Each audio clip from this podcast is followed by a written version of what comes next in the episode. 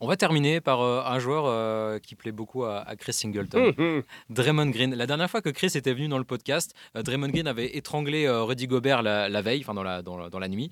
Là, cette fois, Chris arrive et, et, Rudy Go- et Draymond Green. Ah, ça ma faute. bah non, bah, bien sûr que non.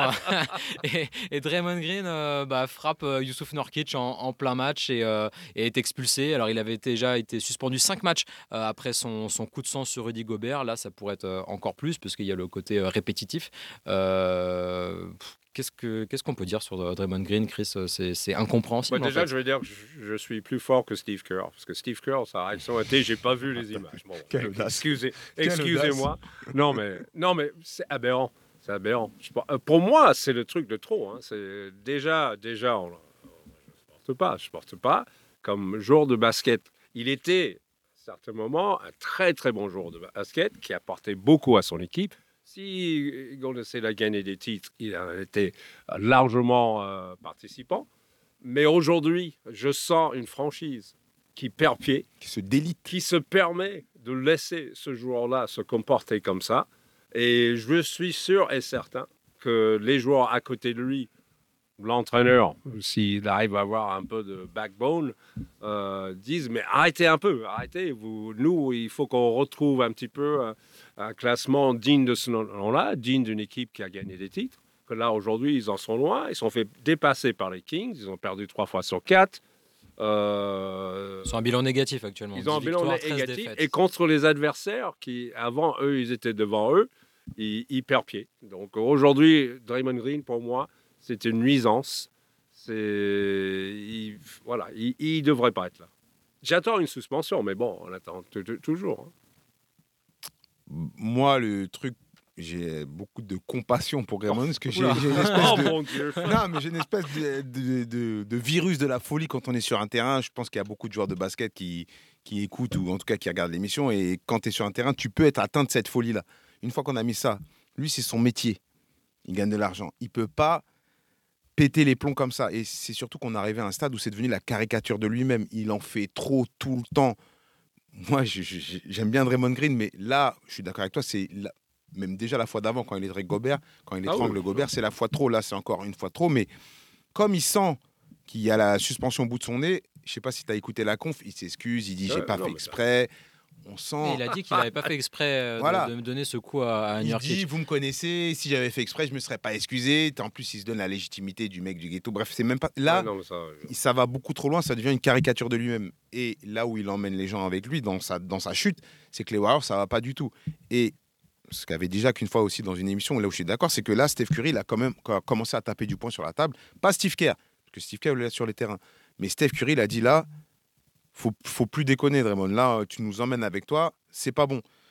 Donc, euh, ouais, on est tous d'accord pour dire que c'est la fois trop. Et c'est surtout que quand je te dis que c'est la cari- caricature de lui-même, c'est qu'il est déjà, je pense, dans son après-basket. Il fait beaucoup de médias, il a des podcasts, il est, il est sur TNT et tout ça.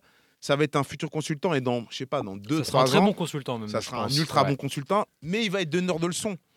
Comme c'est un peu le boulot des consultants, donner leur avis. donner- Tu pourras pas être légitime quand on sait que dans ta carrière, tu as fait tout et n'importe quoi sur le terrain. Je veux pas que dans deux ans, tu me dises euh, Ouais, euh, il aurait jamais dû faire ça, c'est un coup de trop. Tu vois ce que je veux dire? C'est là où il se perd dans son Et puis truc. surtout que le, le- le- quand, quand il avait des, des coups de sang, ça lui arrivait, ça lui est déjà arrivé plusieurs fois dans sa carrière, mais le, le niveau suivait aussi. et c'était le joueur le plus important du collectif des, des Défi- Warriors. Là- définir un coup de sang. Moi, moi, il y a un joueur que je respectais énormément, qui essayait de dérégler l'équipe en face, c'est Dennis Rodman. Mais il a jamais fait des trucs, euh, des coups bas, des machins, euh, comme ça. Ça, c'est respectable. Aujourd'hui, où Adio il a raison, c'est que on- eux, ils jouent pas au tennis. hein. C'est un sport collectif. Il est en train Exactement, de faire oui. du mal à son équipe. Et euh, attends, très, très franchement, il en parle trop. Il a une grande gueule. Oui, Euh, voilà, et je ne suis pas du tout d'a- d'accord pour ces histoires de, de show qu'il a pendant qu'il joue. Il devrait jouer au ba- basket, Ouais. concentrer là-dessus, et après sa carrière, quand il prend sa retraite, faire toutes les émissions télé que tu veux, parler comme tu veux, comme Garnett et tout, tout ça. Ces mecs-là, ils faisaient pas ça pe- pendant qu'ils jouaient. C'était pas la même époque non plus. Il n'y avait Non, pas oui, autant de réseaux justement, sociaux. bah justement. Il n'y avait pas de podcast. euh, Non, il n'y avait puis- pas une vie extra à l'époque de Ouais, Kevin Ouais, Garnett, c'est au ça, début ouais, en Il y avait la télé quand même. C'était ça. pas la gé- génération Minitel quand même. Non, Faut non, arrêter. Mais Mitch, il nous prépare la stat là, parce qu'on en a parlé ce matin dans la conf de rédac. Combien de fois il a été suspendu Je crois que c'est le deuxième joueur de l'histoire de la NBA à avoir le plus grand nombre de, su- de suspensions. Derrière Rachid Wallace. Mais Rachid Il y en a Wallace, 18 exclusions, je 18 crois. ou 19, en ouais. carrière, Ouais, là. ouais. Ouais, ça fait beaucoup. beaucoup Et, et Rachid Wallace, on sait, il, il a fait sa carrière là-dessus, mais c'était différent. C'était un rapport aux arbitres conflictuel. Il était un peu C'était des mots, c'était des mots. C'était surtout, des euh, mots, et ouais, plus ouais. avec les arbitres. Là où Draymond Green, j'allais dire, il déconne, je sais pas si on peut le dire, mais là où il fait des ouais. bêtises, c'est qu'il se- Nurkic, il lui a rien fait là, tu vois ce que je veux Non, dire? il lui a absolument rien fait. Il n'y a pas de bif entre eux, et il pète les plombs. Sur Gobert, il y a un truc de je l'aime ouais, pas. sûr, on est ouais. d'accord que c'est Ça date avec c'est un petit conflit individuel. Bon, Bon, ça excuse pas non plus ça n'excuse pas non plus, c'est très très grave. Mais à la limite, c'est un truc. euh, Mais là, il fait n'importe quoi, quoi. Il devient fou. Nurkic, c'est un mec sympa et il n'y a pas un truc avec les arbitres. C'est vraiment un coup de folie, quoi. Il a, il a le virus.